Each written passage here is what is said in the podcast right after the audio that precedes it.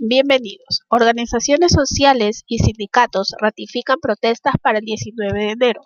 El Frente Popular de Organizaciones Sociales y Sindicatos ratificaron este sábado que el próximo 19 de enero protestarán contra las políticas económicas del gobierno liderado por Guillermo Lazo. Este 19 será una respuesta importante de los sectores sociales para enfrentar las políticas neoliberales, dijo Nelson Erazo, representante del Frente Popular.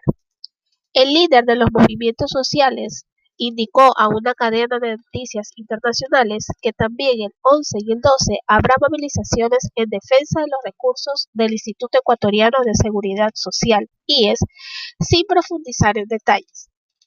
Durante la Asamblea Nacional del Movimiento desarrollada este sábado, Erazo aseguró que lo principal es la lucha por la vida, por lo que evaluarán a diario la situación epidemiológica del país, pues en los últimos días se ha reportado un importante repunte de los contagios.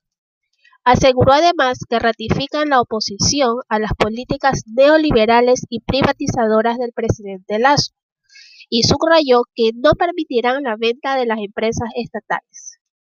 En paralelo, el jefe de Estado ofrecía a través de Twitter buenas noticias económicas al cierre del 2021, con datos nominales de enero a octubre. Escribió que la reactivación del consumo, la inversión y la actividad industrial se reflejaron en aumentos en las importaciones, tanto en materias primas como en bienes de consumo y de capital, escribió en esa red social. Y añadió que en volumen las exportaciones no petroleras lideraron el crecimiento, resaltando atún y pescado, minería y camarón. Al cierre del 2021, las reservas internacionales alcanzaron un saldo de 7.898 millones, 33% más que en mayo del 2021.